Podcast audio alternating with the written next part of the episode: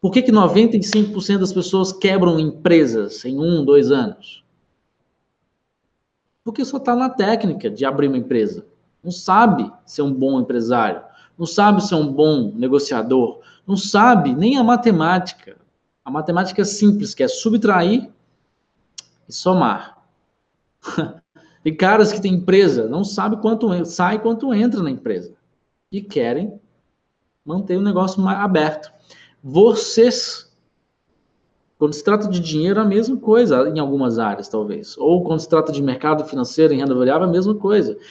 Velho, não me escuta, não. Não escuta eu, não escuta o Anderson, não escuta a gente, não. Tempo perdido é seu.